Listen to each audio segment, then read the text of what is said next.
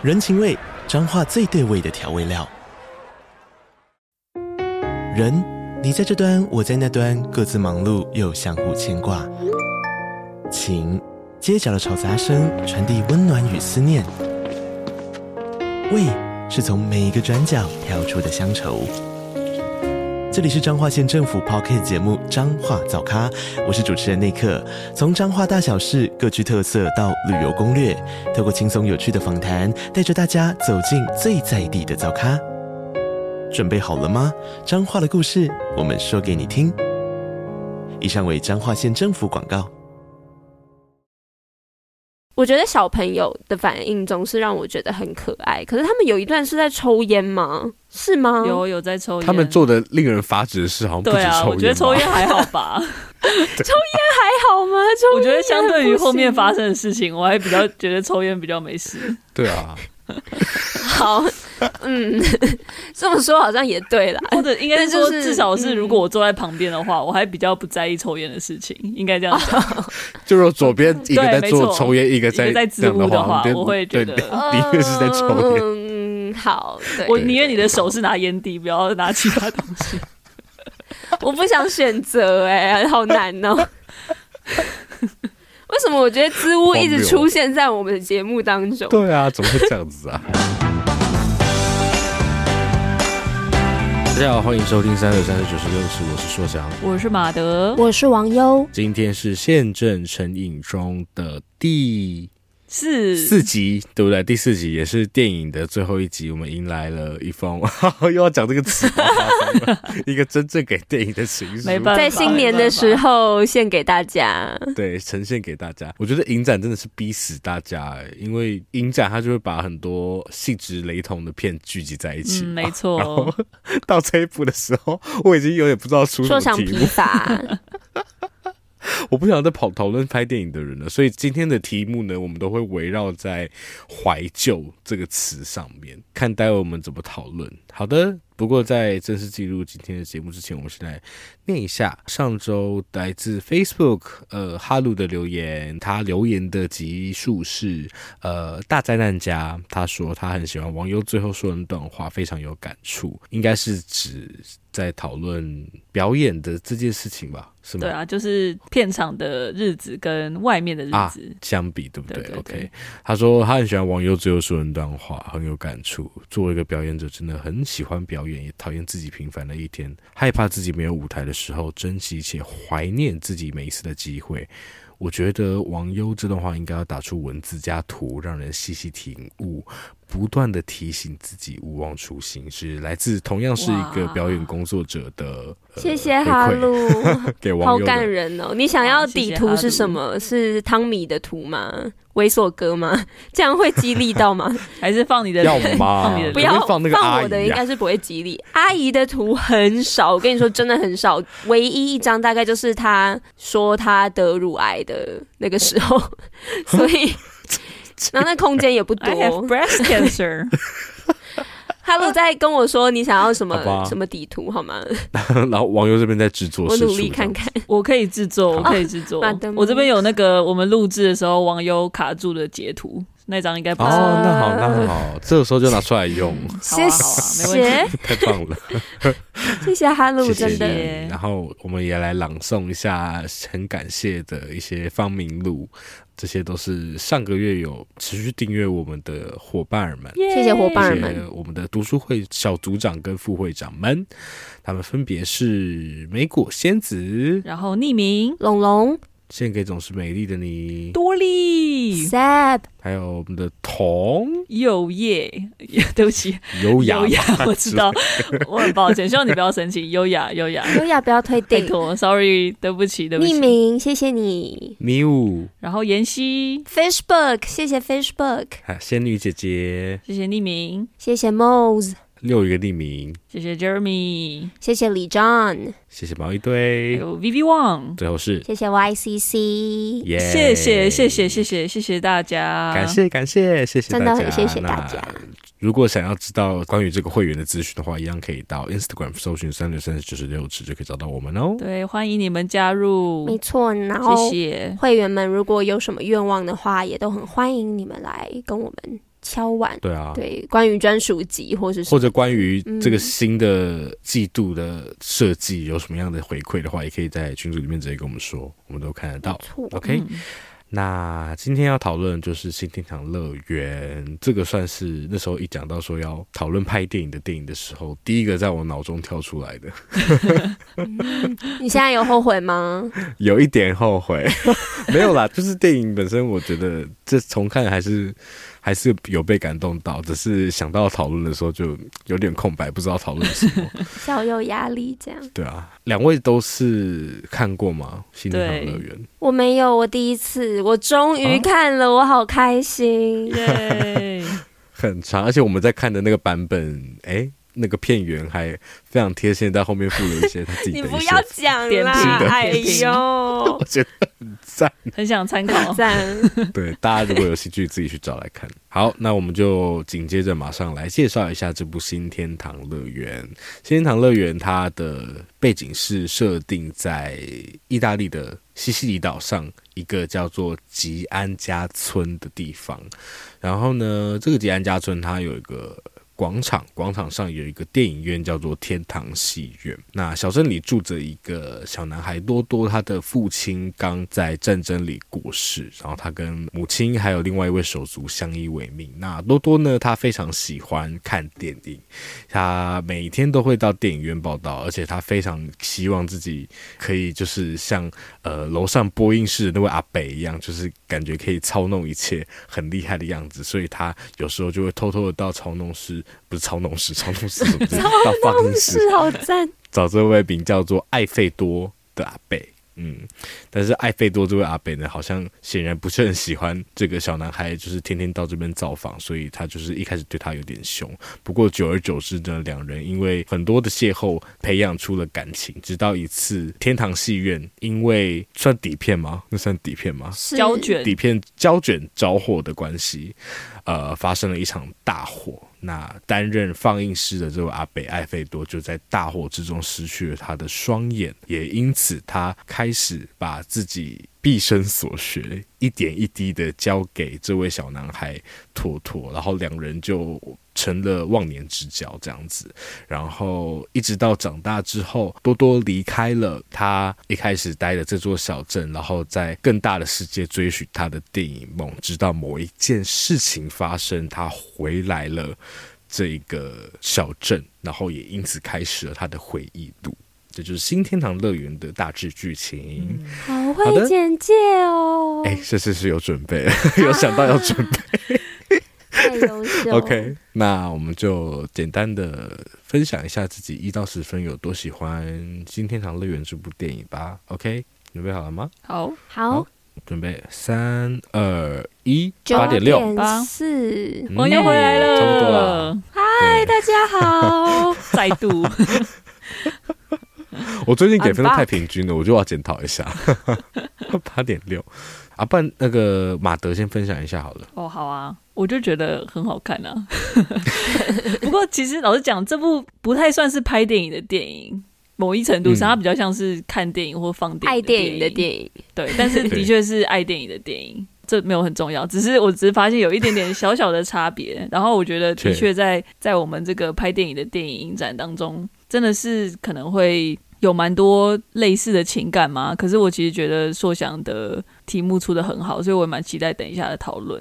然后这一次再重新看，因为我也是好久以前看这部片了，所以看这部片同时还是会有一种自己有一种怀旧感。但是当然，我觉得不是像他们那么久远的怀旧感，可是可能是因为电影本身的年代感也很强烈嘛，所以可能也会加成到一些些对于这部片的一种蛮特别的情感，可能等一下会再讲到。对，我们讨论中可能会提到这一点。OK，蛮特别的情感，待会来听听看是什么。可能没有到很特别，只是应该是说，就是可能跟电影内容没有直接的关系，跟自身经验比较有关系，哦、可能是这样。OK，对对对，了解了解。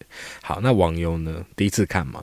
对啊，第一次看就看了导演版的长度，一 不小心，刚刚才跟两位请教他们之间有什么差别，这样。但是虽然真的很长很长，然后某些部分比我想象中篇幅多了一些，但是我个人还是好喜欢哦，尤其结尾的部分。结尾我那个时候就想说，该不会是，该不会是，然后就真的是，然后就整个我的分数就叫噔噔噔噔噔噔噔，然后呢就飞上去这样。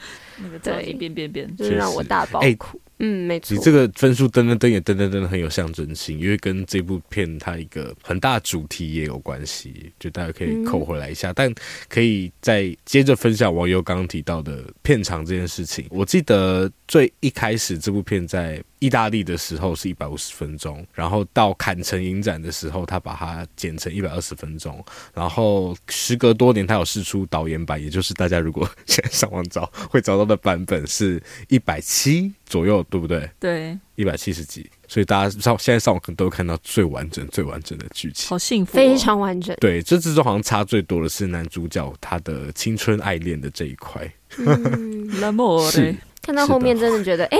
是啊，是不同主题的电影了。感受到。好，那我们就马上进入今天的讨论喽。刚刚其实呃，马德有提到怀旧这个词吧，然后我开头又提到我在出题目的时候，因为我觉得我好像需要一个主轴，所以我就一直蛮紧抓着怀旧这个词去出题的。那所以最开始的话，想要先讨论的是《新天堂乐园》，它其实本身。电影有年代之外，它也是一个导演自己的回忆录啦，所以他描述的其实是一个小镇上的电影院，但这个描述它其实不只是在描述说大家有多喜欢看电影啊，巴拉巴，也是在其实电影里有很多的呃内容，也让我们看到它如何作为一个算是小镇的心脏，只是这个小镇的心脏可能因应现代化、因应科技的进展，它慢慢的自然而然的由盛至衰，这个历史之中有很多温暖温馨的怀旧场景，让我们看到了这个影院里里外外的日常感，对啊。所以，首先想问大家，我们如果回忆那个电影里面的话，有没有出现哪些让你很有印象的观众啊，等等的？然后我会挑这个题目，也是觉得说，因为就像马德说的，这一部其实是不是拍电影的电影，它是有点是拍看电影。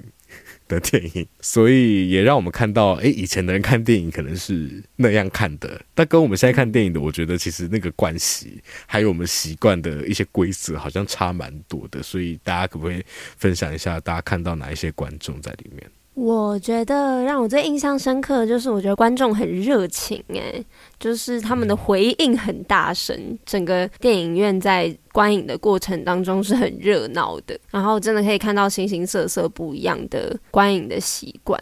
我自己很印象深刻的是，有一个感觉看过很多次，然后把台词记得滚瓜烂熟的 一名观众，就是他会提前电影里面的角色。说出他们的台词，而且真的记得很清楚。然后他自己也非常的投入在里面。他在朗读那些台词的时候，非常的有情感。对，然后让我很意外的是，他竟然没有被虚，或者是被 被这是我一定虚报，我真的有点惊讶。可能是因为南方人他们比较热情吗？不知道是不是跟年代、跟民族性都有关系，就觉得 是哇，大家的包容度好高哦。但是是一个蛮有趣的现象。对啊，嗯、然后我觉得小朋友的反应总是让我觉得很可爱。可是他们有一段是在抽烟吗？是吗？有有在抽烟。他们做的令人发指的事好像不止抽烟。啊，我觉得抽烟还好吧？抽烟还好吗？我觉得相对于后面发生的事情，我还比较觉得抽烟比较没事。对啊。好，嗯，这么说好像也对啦，或者应该说，至少是如果我坐在旁边的话，嗯、我还比较不在意抽烟的事情，应该这样讲。就是左边一个在做抽烟，一个在在支吾的话，我会觉得的确是在抽烟。嗯，好，我宁愿你的手是拿烟蒂，不要拿其他东西。我不想选择，哎，好难哦。为什么我觉得织物一直出现在我们的节目当中？对啊，怎么会这样子啊？上一个影展的一些，爱有新生不是结束很久了吗？对啊，什么？对，然后你说你你讲到抽烟的，你是很有印象他们可以在电影里面抽烟吗？对，而且是小朋友，我我是很在意年纪的问题啊。对对对对，对是真的很小，是真的很小。儿童真的好小，而且多多看起来真的好小，多多看起来不没有十岁，虽然他们说他十岁还是几岁的，可是我觉得他看起来就是一个五岁的小孩啊。他十岁哦？对啊，他一开始我记得是好像有提到，嗯，嗯，但他看起来真的很小只。对啊，但真的非常非常的看起来很聪慧的一个孩子，很鬼灵精怪，嗯、然后反应非常快，感觉很聪明，很聪明。对，嗯，对啊。哎、欸，网友提到这个观众反应很热情，我觉得也是看了蛮有感的，只是。但是现在好像已经不会鼓励大家看电影的时候有这么多的情绪回馈，对不对？因为像王优就是一个在呃电影院里面会有很大的反应的人，我有时候都会有点害怕，害怕会被侧目。你如果在这个影院，你就是会很如鱼得水的活在其中，对啊。可是我觉得这个观影的关系也跟电影它在社会中的角色流变有蛮大的关系。这个我们放后面讨论好了，这个 就太沉重。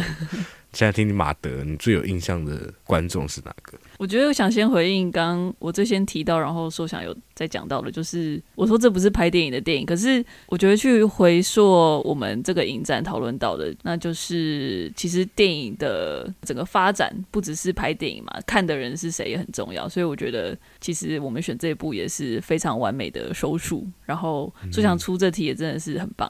对啊，我也很喜欢刚刚网友讲到那个已经把整部片背得滚瓜烂熟。对，我觉得这种技能嘛，或者是说这种习惯，这种观影的习惯，可能也是在那个年代嘛。因为相较于现在，通常人比较少去电影院重刷电影。我自己觉得啦，不是说没有人做过这件事情，因为我相信我们都做过，只是能够这么重复性的去里面观看一部电影，然后甚至是有办法把它记起来。这个肯定不是两三次可以做得到的事情，这当然也跟他们那时候能够得到的媒体多寡也是很有关系嘛。对，那我自己很印象深刻的，呃，刚刚那个织物的那一段，其实真的是蛮让人难忘的啦。然后另外的话，我蛮喜欢就是在影院认识的那一对夫妻。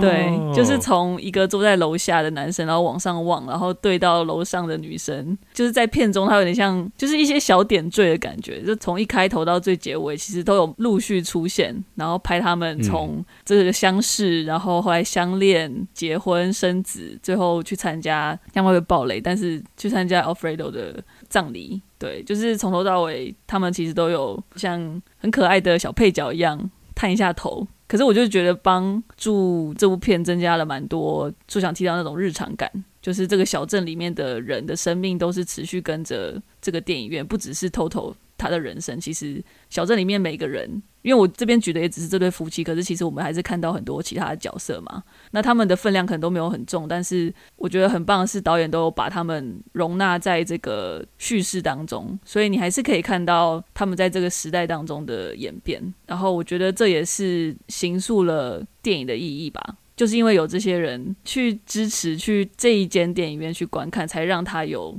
那样的生命、那样的历史。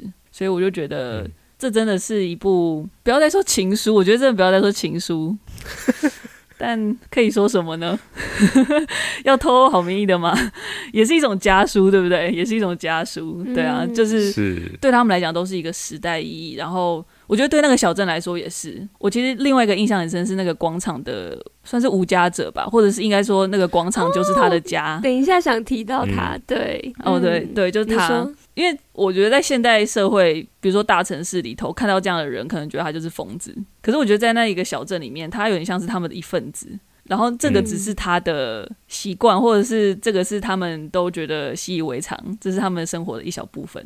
对对，然后我觉得这个天堂戏院其实就有点像是这个小镇的集散地嘛。就是假设说这个小镇是一家人的话，那个剧院就是他们一家人团圆的一个地方。你就可以看到形形色色的人都会在那边一起去共享这个观影的体验，然后可能是很吵闹的，然后甚至是他们进门会跟大家打招呼，就莫名其妙，谁现在进来会去跟里面的观众一起打招呼？对，但是 这个真的好可爱。对，我以为什么政治人物要来拜票，没有，就只是就只是你的左邻右舍，就隔壁的阿伯，啊、然后进来就是想跟朋友打招呼那种感觉。觉。哎、欸，我到了，我到了，对对对对对，就是你的九九来喽，这样有点像那种，就是你就说你干嘛跟我讲，我没有，我不想要知道，可是干我什么？因 为我在看电影哎，对对对，可是但是你就会觉得那个就是他们的。日常，那是甚至是家常，嗯、就是他们的小镇就是习惯有这些人，然后比如说那个甚至是楼上会吐痰的，可能就骂，哦、但是他就还是会继续吐，然后你还是会继续让他吐，你也不会说你就给我下来，然后怎样怎样，就是好像对于这一切里面的各个角色，你都不会觉得我需要去做什么评判，就这些都只是我们彼此生活中的。就其他人，然后就是我们的一家人的那种感觉。然后大家都有各自的生活方式。对对对，所以就以这样的角度来看，其实对啊，就是我觉得那个剧院就是有点像一个家的感觉。嗯，嗯确实，我们看到更多的是。有时候其实也无关他们看了电影的反应，那个电影院本身就承载了他们很多的生活感。嗯，好，但是就如马德刚刚所有提到的那个广场的人，其实我觉得这部片它真的也彰显了这个电影院，它不只是一个遗世独立，或是感觉是一个只是为了休闲娱乐而去的地方而已。它作为一个居民的集散地，它好像有更多的公共性在里面。然后我们在电影里的很多的线索，好像也看得出来这件事情。比方说，其实一开始主掌整个电影院经济的是一位神父。对不对？嗯，这位神父，然后还有另外一个，就是其实他没有很直接相关，只是他会一直在角落出现的这个广场上的无家者。还有就是我们可以看到电影院，它好像不只是播电影，它常常会播，尤其一开始还在战争时期，会播一些类似新闻啊，或是军政的宣导片，甚至到后面电视节目。都会走进电影院这样子，所以我就想借此提出一个问题，就是觉得以上这些象征啊，有告诉我们一些关于那些这个一些时代的哪些线索吗？然后也是对照到今天，你们会觉得现在的电影还有承载这样的道德或政治枷锁？不要说枷锁了，就是有这样的重量，或是会有人期待还有什么这样的角色吗？嗯。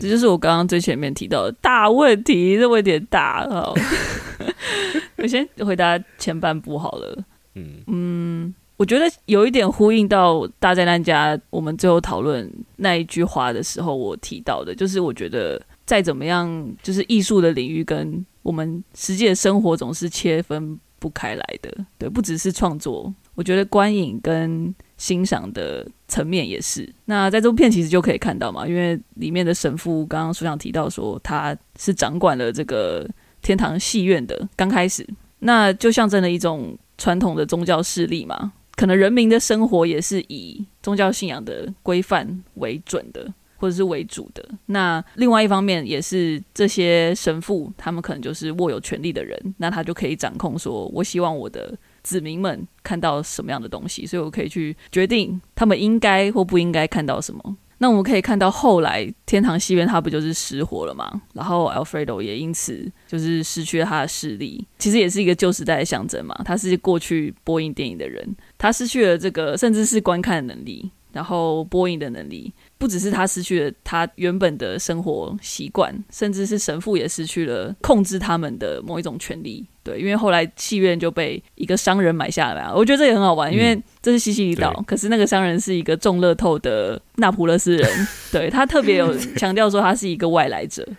然后我觉得际遇也蛮不一样的，就是他是唯一好像有资源能够拯救，但其实说就是埋下来这个剧院，然后成为一个新的掌权者，就很像是一个新的时代来临了嘛。旧有的那个传统的宗教信仰体系已经慢慢转向为比较偏向资本主义、比较商业的掌权者。当然还是有个过渡，我们看到的是那个过渡期。可是到片的后面，或者是看我们现在的实际的世界，也会知道最后是是谁战胜啊。那除此之外，素想要提到那个政宣片嘛，我觉得反映战争之外，它也某一程度也是讲到二战结束之后，转到冷战时期之后变成意识形态战争。因为他有提到，比如说有一个邻居，他们要搬去德国嘛，然后他们就说，嗯、哦，他应该是那个共产党，就是跟那个俄国或者是苏联你要靠得很近。可是过去我觉得也蛮好玩，就是二战那时候，其实意大利也是法西斯嘛，右派的。不知道，可能还是有一些遗留下来的，不管是刻板印象吗，或者是一些对。反正就是政治的意识形态，可能也是在拉扯。可是我觉得这部片稍稍有碰触到，可是没有到非常强烈的去处理它。那最后我觉得讲到控制这个剧院，刚刚说是一个家，可是我觉得同时也是一个知识跟资讯，甚至是叙事传递的一个集散地嘛。就是像刚刚讲到说，电影之外还有新闻，还有政宣片会从这边播映，所以掌控这个剧院其实就。表示说，我可以控制很多东西。那同样的，能够进到这个剧院的人，其实某一程度，他们也是有能力进去嘛。比如说那个 Toto，他刚开始其实就是买票进去，然后被他妈打嘛，只好骗他说我是把他弄丢了。对，但是其实你要有一定的能力，你才可以去看这些东西。有时候甚至是你有，你可能有那个经济能力，可是因为资源有限，所以就算你有那个能力，你也不一定进得去。那你就可能会被拒于门外。对，所以我觉得像那个 Alfredo 那时候，他后来决定要播映到剧院外面的墙给广场上面的人看，那个其实就是一个消弭阶级的一个动作，嗯，就是让外面的人也可以去观看。原本是只被限制在这个剧院的空间里头的内容。好吧，其实讲到这样，那个意识形态还是有在处理，就是资本主义的跟所谓不是共产，但是社会主义的。这之间的那个差别，好像也透过这个这个行为，好像也被凸显出来。对对对，可是我觉得，好啦，这样想又觉得蛮有趣的，因为 Alfredo 在做完这件事情之后，他就被烧了，所以我觉得也是某一种象征，说不定。哇，对，因为现在我们也看得出来谐音嘛。对，我们快被资本主义杀死了。那 这个我完全没想到这一块，我也是刚刚讲到这边才想到的。不过我觉得确实，对啊，把那个投影机从投向剧院里的投影幕转向公共广场上，这个我也认同，它有这个象征意义在。嗯嗯嗯、对，我那时候有微微有读到这个部分。嗯嗯嗯，对啊。好，那王优呢，想要补充哪些？嗯，我觉得马的整理的超级超级好。我自己会想要从可能我刚刚提到的我很喜欢的结尾的部分去切入。当然，我也喜欢结尾的原因是因为它是一个首尾呼应的很重要的一个细节嘛，就是代表阿贝一直有把他的他们之间的那个承诺放在心里，愿望放在心里，他们之间曾经有的那个不公平的交易放在心里。那他把那一卷整理好的胶片交给他的同时，其实看到荧幕上那么多亲吻的、裸露的、原本被禁止的、被禁播的画面，慢慢的、慢慢的一个接着一个流泻出来的时候，我觉得那个某种程度上也是代表创作者或者是观众可以表达艺术，然后呢，接受艺术的权利。我们也慢慢的再把那些收回来。这样，就是因为现在在大部分的民主国家里面，电影是一个很可以表达个人想法的地方，它不需要去迎合、呼应政府或者是政党的思想，或是他们的 propaganda。对，所以我觉得以现代来说，在比较自由的国家来说，道德政治的枷锁已经削弱很多了。然后我觉得结尾的那个播映。跟那个呼应，某种程度上就是我觉得是一个很浪漫的呈现吧，然后也是一个我们爱电影的人获得更多自由，我们应有的原本就应有的自由的一种表现。嗯嗯，所以那是一个夺回自由的象征。嗯，哇，好进阶巨人哦！但是回应到你刚刚讲那个呃，现代的电影比较，呃，尤其在自由国家。可能民主政体的国家比较没有这样的枷锁，对不对？但是我又想到，其实我们好像还是蛮常在检视主流电影的意识形态。我们会期待他们想要，就是传达出比较，其实就是政治正确的。嗯，有教育意义，对不对？可能对，可以说有教育意义，嗯、就是要呃让我知道怎么教小孩 的这种感觉。对，我觉得这个好像也蛮难拿捏的。我会出这一题，也是会会出这一题，就是问大家说，觉得电影有没有因此就是啊真的获得自由？然后我们现在有真的呃已经没有在用那些道德的框架在审视吗？我会觉得哦，现代好像还是有现代的框架，而且我们好像还是把电影视为一个。蛮主要的发声媒体跟一个完整的说话，嗯、我们才会用这个标准在审视这么多的主流电影嘛。对啊，嗯，但是毕竟从一个感觉有上下之分、有权力之分的位阶不同的控制来说，嗯、我觉得那个力道还是有差的。当然，是大众的。审视的压力跟大家期待的政治正确的那个强度，不见得会更怎么讲，更合理、更好。就它很难衡量啦，就哪个比较强，哪个比较弱。对对对，嗯嗯嗯嗯嗯。至少相较于那个不是教父那个人叫什么？神父，神父，他本人可以决定呃哪些场景要被卡，哪些场景要留下的那个年代来说，我们我们有一个蛮实际握在手上的权利，就是自由市场给我们的那个选择，嗯，让我们有机会去反制嘛，对，嗯、所以确实这个年代有我们有我们的幸运。好的，谢谢两位的分享。那。呃，其实这部电影除了讲到啊，这部电影没有那么硬啊，我们把它讲很硬。你出的讲一些比较出的问题啊，我们来讲一些比较软性的部分好了。就这部电影刚刚讲到的怀旧，那它的怀旧其实不止来自小镇的日常感，其实很多是人与人之间啊，人与电影之间很满的、满满的爱。那 Toto 作为电影的主人公，他的成长过程中，他不止深爱电影，他也深爱。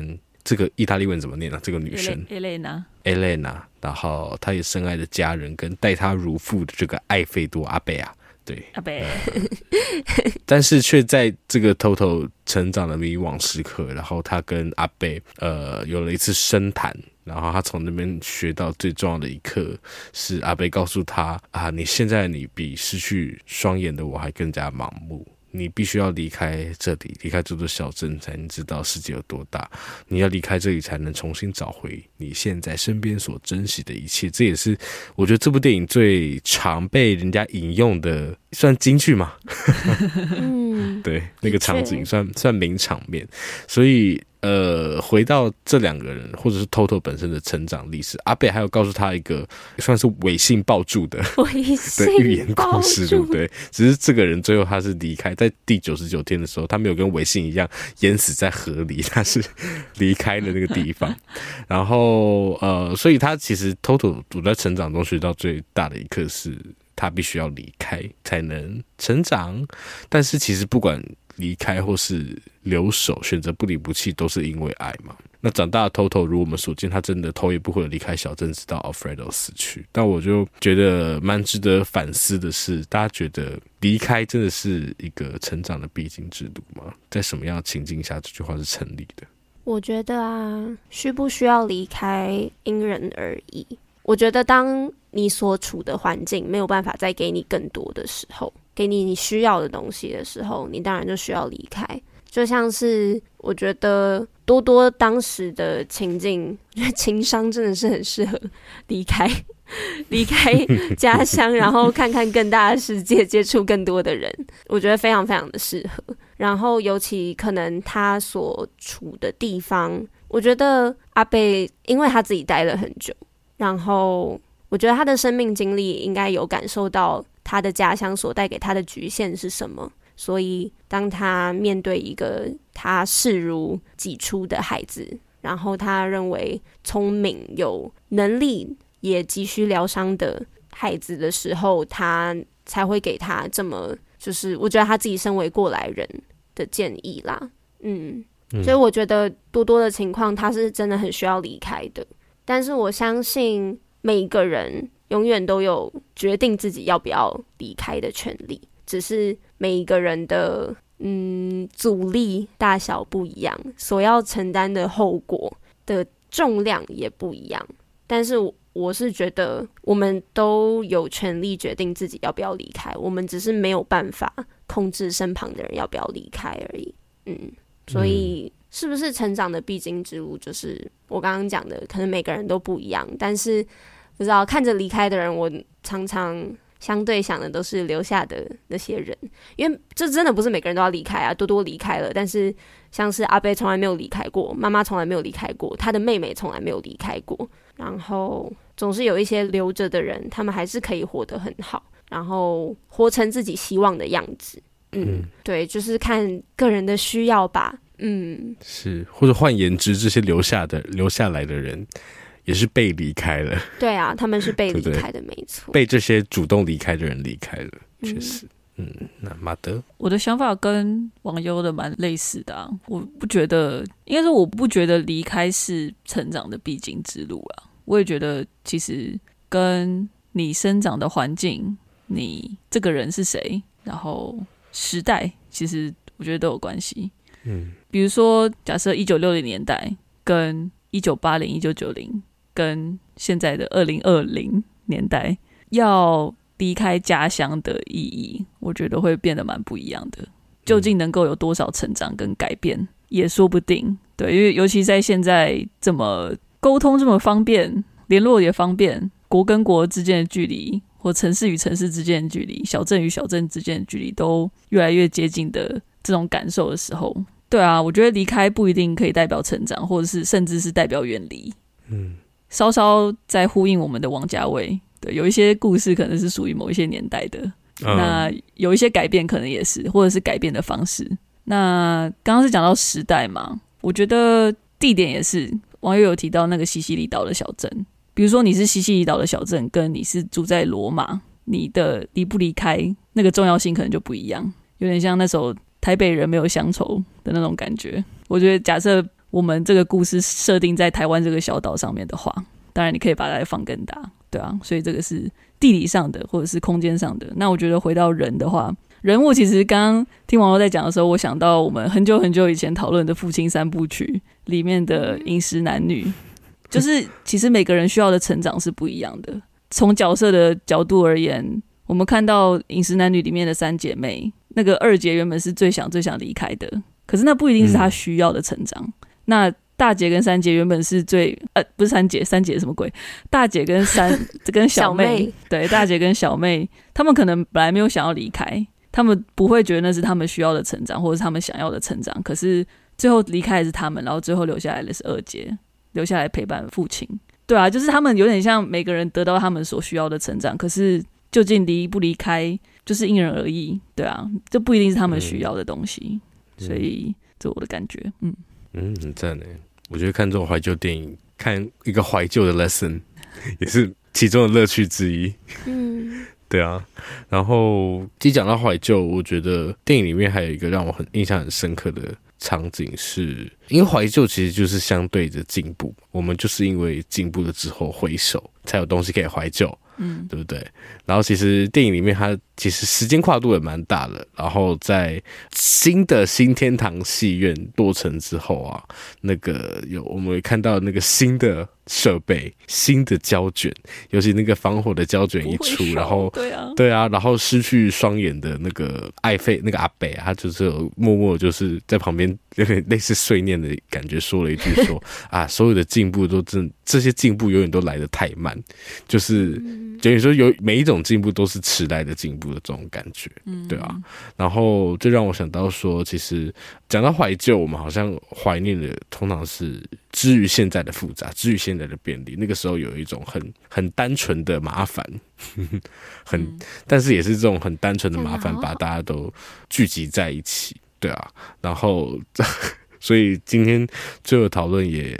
又回到一个很大的题目，想要问大家说，就是时间过了那么久，从那个电影的时代一路到新这部电影落成，然后一路到现在，过了这么久，那对比那时现在的电影，至于大众有什么样不同的意义呢？这题是有可能回答的吗？请问大家，没有，那我们就结束喽。好，谢谢大家。然后另外一个也是想到，因为我们其实。这半年讨论了超多讲电影的电影诶，然后很多我们都会说它是给电影的情书，所以我自己就会有一个错觉啊，其实我不知道是不是错觉，但是就是最近真的好多在缅缅怀电影的电影，光是二零二三年，电影怎么了？电影怎么了？对啊，就想说为什么在这个时间点大家要来缅怀这件事情？嗯嗯，你们觉得？两个大灾问，我来哦，想想看。呃，难道我有点想，有点抓狂了？我想一下，mad，mad，I'm going mad，you must be mad。我先简单的说，我觉得电影对于不同年代的人真的都不一样。就是书想提到的那个技术的演进，人类社会的改变。你最初怎么认识电影的？那个可能就是你很核心的一种电影感。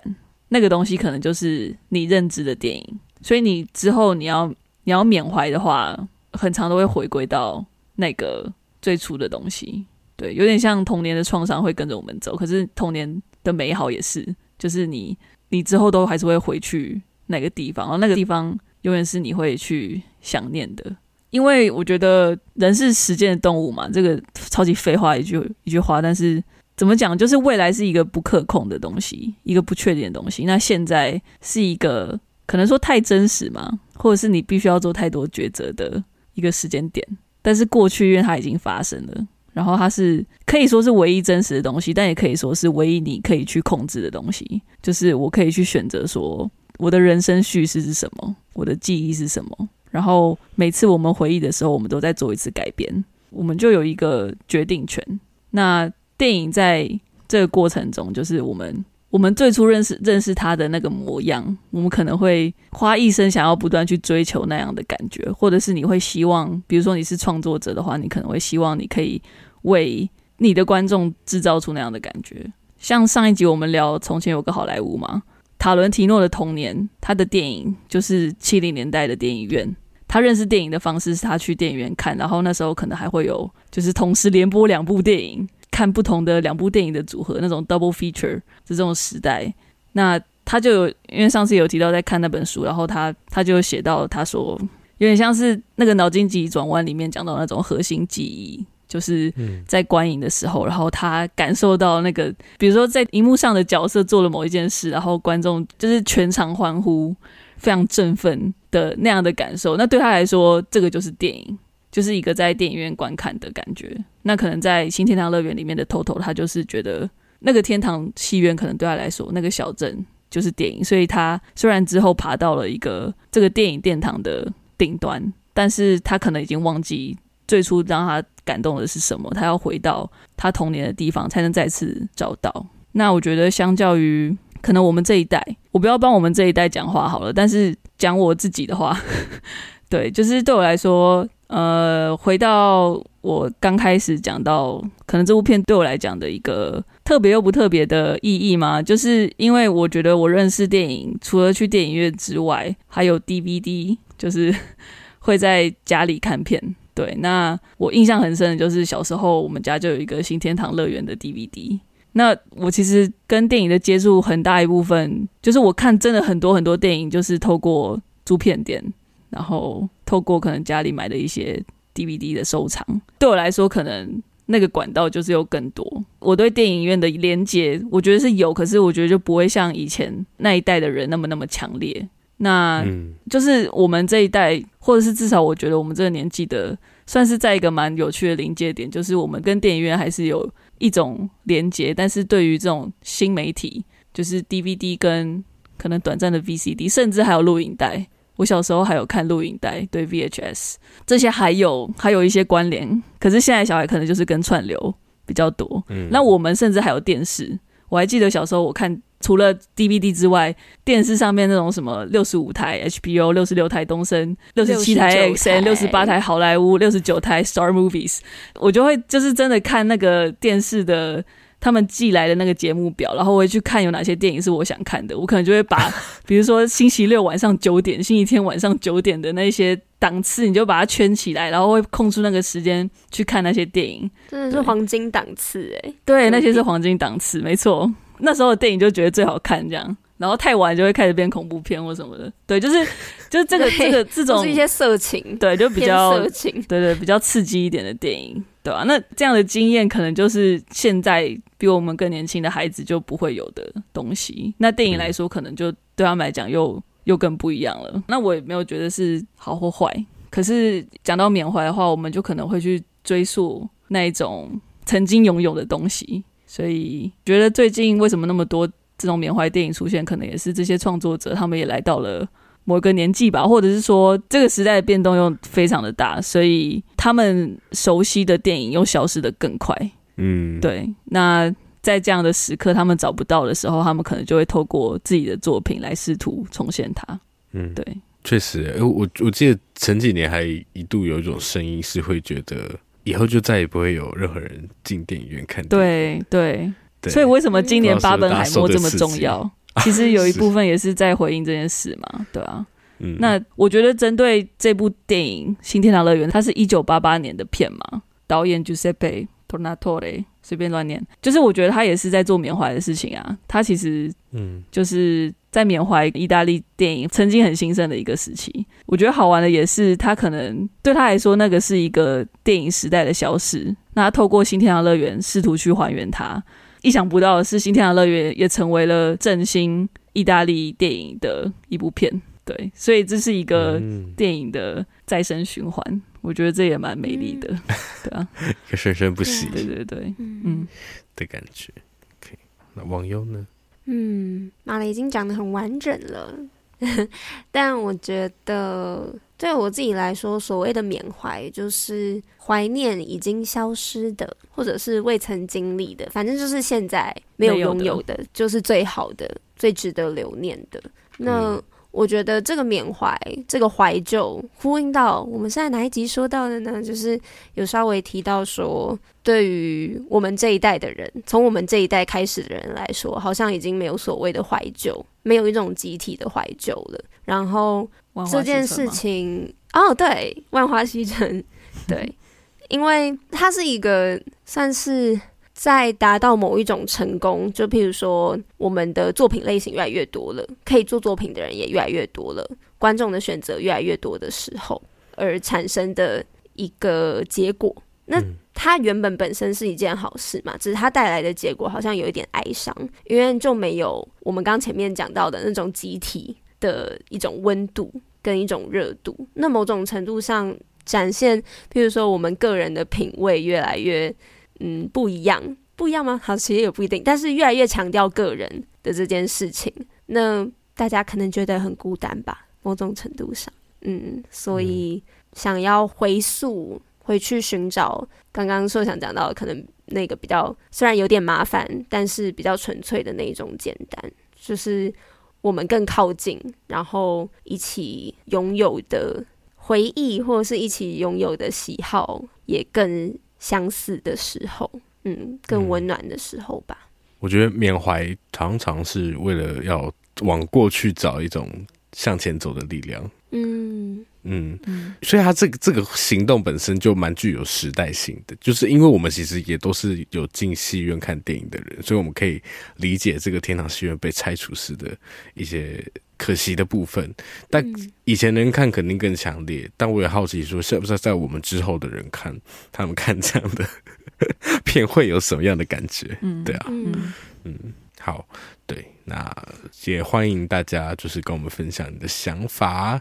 这一部《新天堂乐园》呃，也是我们现任成影中影展电影部分的最后一集了。哇，上天堂了！啊，终于 结束可以上天堂，非常真的是没有想到非常硬的一集，对啊。好，那大家如果有什么想法都可以跟我们说，就想什么有什么想分享的，也可以直接在下面留言，我们都会看到会回复。好，那今天的节目就先到这边。如果你喜欢节目的话，欢迎到 Apple Podcast 或任何你在收听 Podcast 的地方给我们五星评价，也可以到 Instagram 还有 Facebook 搜寻三三三十就是六指。你看说什么？找到后面搜更多我有点想睡觉了，对不起。找到之后更多资讯哦。好喂，好的，谢谢大家，谢谢大家。先这样了，拜拜，拜拜，新年快乐。